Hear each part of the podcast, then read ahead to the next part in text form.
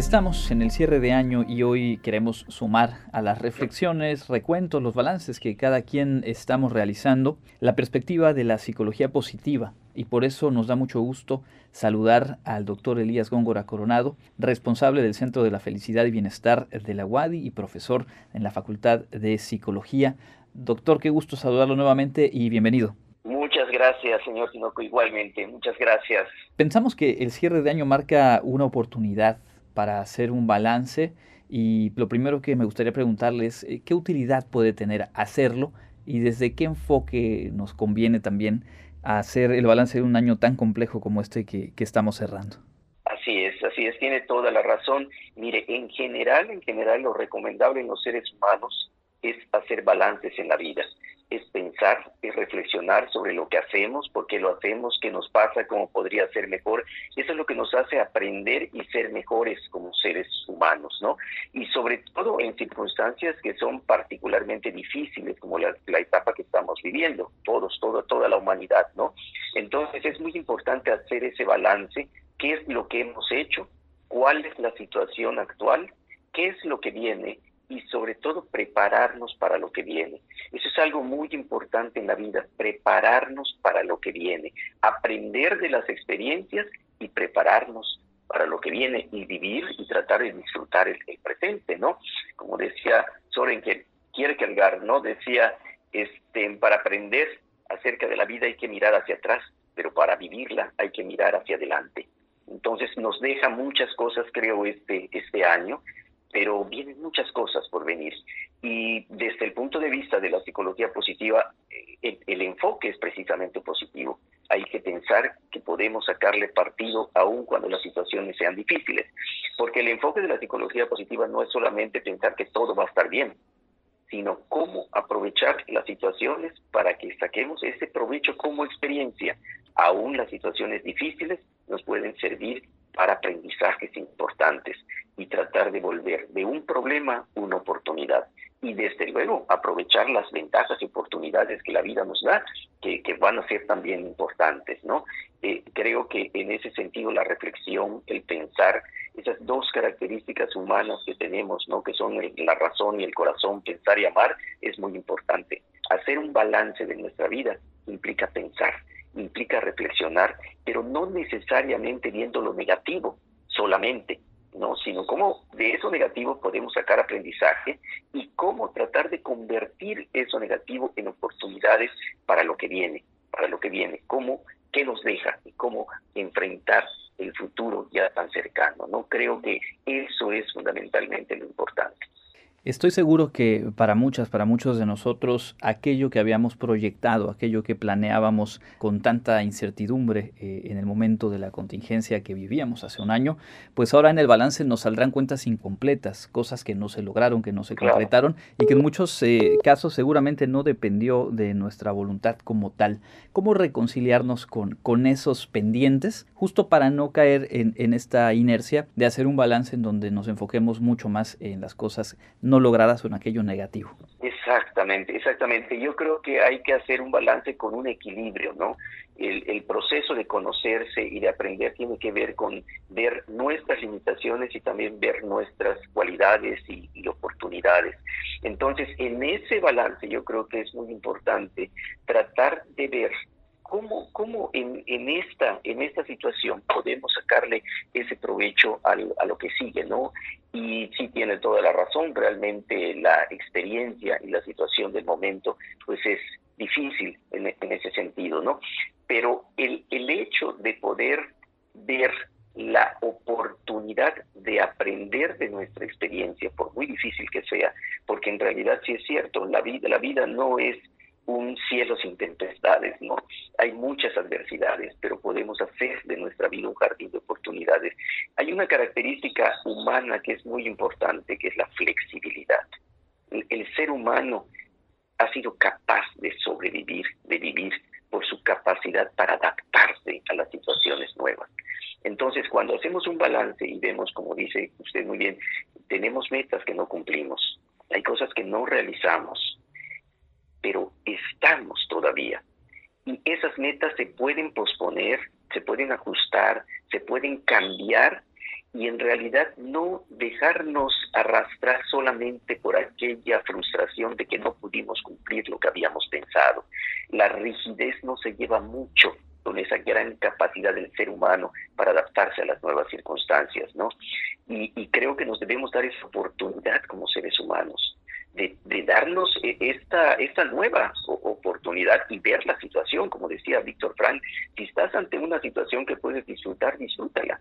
Si estás ante una situación que puedes cambiar, cámbiala. Pero si estás ante una situación que no puedes cambiar, entonces cambia tú.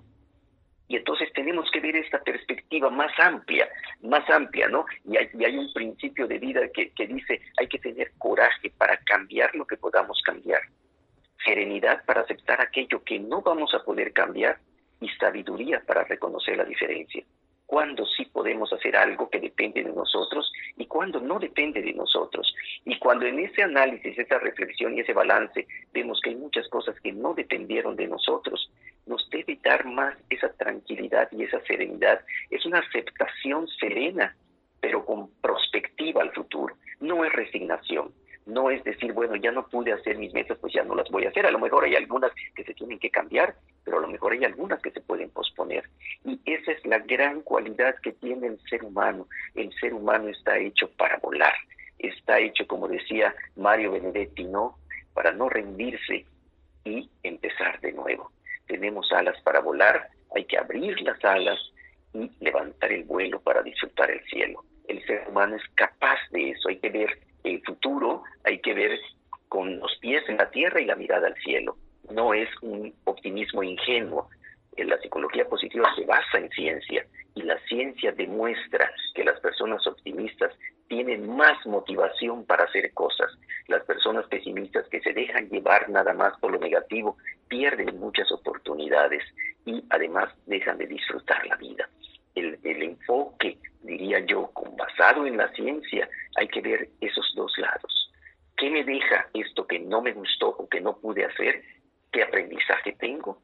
¿Y qué oportunidades tengo con esa experiencia de seguir adelante, modificando, cambiando, adaptando mis metas, pero haciendo algo para ser productivo en la sociedad y también para disfrutar la vida? Estamos platicando con el doctor Elías Góngora Coronado, responsable del Centro de la Felicidad y Bienestar de la UADI docente también, académico en la Facultad de Psicología.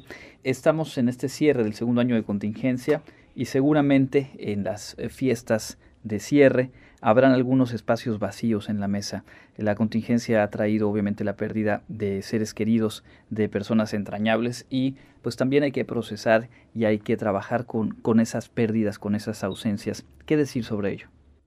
Sí, esta es una parte también muy importante definitivamente de la vida. Es una parte de la muerte definitivamente y tenemos que aceptar que esta es una situación difícil porque sí es cierto, hay personas que se han ido cuando todavía pues, les quedaba también mucho de, vida, ¿no? Y, y, eso duele definitivamente.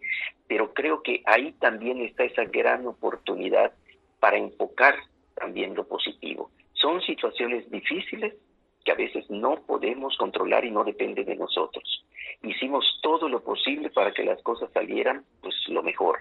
No se pudo, hay una pérdida, pero también tenemos que fijarnos en lo que las personas nos dejan. No solamente que nos dejan y la ausencia, sino su presencia por lo que nos dejan.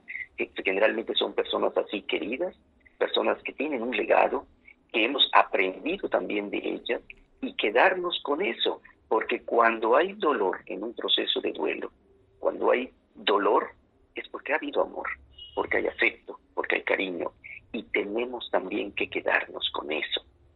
Realmente en este proceso de vivir, pues la muerte es, es parte de, de la vida. Como decía alguien también, ¿no? La muerte está tan segura de su victoria que nos da toda una vida de ventaja. Entonces todos vamos a llegar a eso y desde luego esta situación es difícil porque son imprevistos, son situaciones que no esperábamos, pero nos quedan dos opciones, ¿no? Es una situación difícil y duele, y duele definitivamente. Entonces, es quedarnos nada más con el dolor y tampoco vamos a cambiar la situación o transformar el dolor en gran parte en amor y entonces sí es como un bálsamo para el alma. No es una resignación, es una aceptación positiva y fijarnos en lo que las personas nos dejan que en gran parte es ese legado de afecto, de cariño y de amor, y no girar, y girar solamente en, lo, en la ausencia. Por eso el proceso de, de duelo es importante en todas sus etapas desde las primeras, que realmente es muy difícil por lo que ocurre, hasta las siguientes de aceptar para seguir viviendo y también recordando a esas personas. Por eso yo diría que en la mesa van a ver a lo mejor sillas vacías y en ausencia, pero no fijarse tanto en la ausencia, sino fijarse en la presencia, imaginarse qué diría esa persona que ya no está en este momento y a la que tanto queremos. No quisiera vernos tristes, quisiera que seamos felices y seguramente nos diría, no lloren por mí,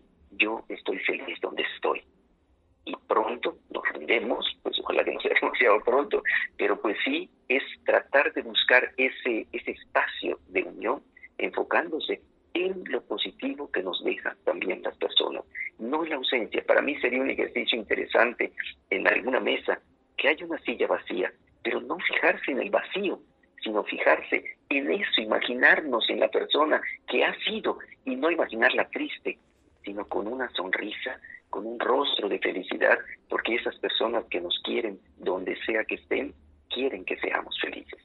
Doctor, para ir eh, redondeando, ¿cómo inculcar en, en niñas y niños estos conceptos, este enfoque porque creo que cuando uno lo va conociendo ya eh, como adulto, cuesta un poco de trabajo por momentos quizá eh, comprenderlo, asimilar, y seguramente que si esto lo trabajamos desde etapas más tempranas, se pueden lograr eh, otras formas de bienestar y que por supuesto hacen mucho sentido. ¿Qué nos podría sugerir a quienes nos toca hoy por hoy ser padres para trabajar y, adquirir estas herramientas? Sí, tiene toda la razón. Esa es una tarea muy importante y realmente si nos hacemos la pregunta, ¿quién nos enseña a ser felices? ¿Quién nos enseña a vivir para disfrutar la vida? Está implícito en el amor, en el afecto, como papás que tenemos, pero a veces también la vida nos presiona para hacer cosas lo mejor posible. Y eso está bien, la excelencia y la perfección están bien, pero más allá de eso, la perfección y la excelencia son importantes, pero no se nos debe ir la vida en eso. Es más importante ser felices que ser perfectos porque además el ser humano no puede ser perfecto, somos perfectamente imperfectos. Entonces resulta sumamente importante en los niños inculcar esa visión y en la educación formal también de las escuelas. Y a veces se enfocan mucho en la tarea, en las responsabilidades, en las competencias profesionales, pero debe de haber espacio para enseñarle a los niños a ser felices, a disfrutar, que ellos nos enseñan mucho de eso nos enseñan a disfrutar la vida y a veces nosotros pues le damos un giro diferente y vamos adquiriendo hábitos para hacer, para hacer y está bien hacer y tener, pero es más importante ser. En, las grandes, en los grandes países y universidades que salen como los países más felices del mundo, como Islandia, Noruega, Finlandia, en su sistema educativo tienen precisamente eso, cómo enseñar a los niños a ser felices en sus escuelas y eso desde luego inculcarlo a los papás porque el amor el amor realmente es un gran acompañante de la felicidad. Entonces sí debemos exigir debemos tener una disciplina todo eso pero no olvidarnos de disfrutar la vida no olvidarnos que las tareas no necesariamente se tienen que ver solo como obligación sino como algo que implica una responsabilidad para disfrutar.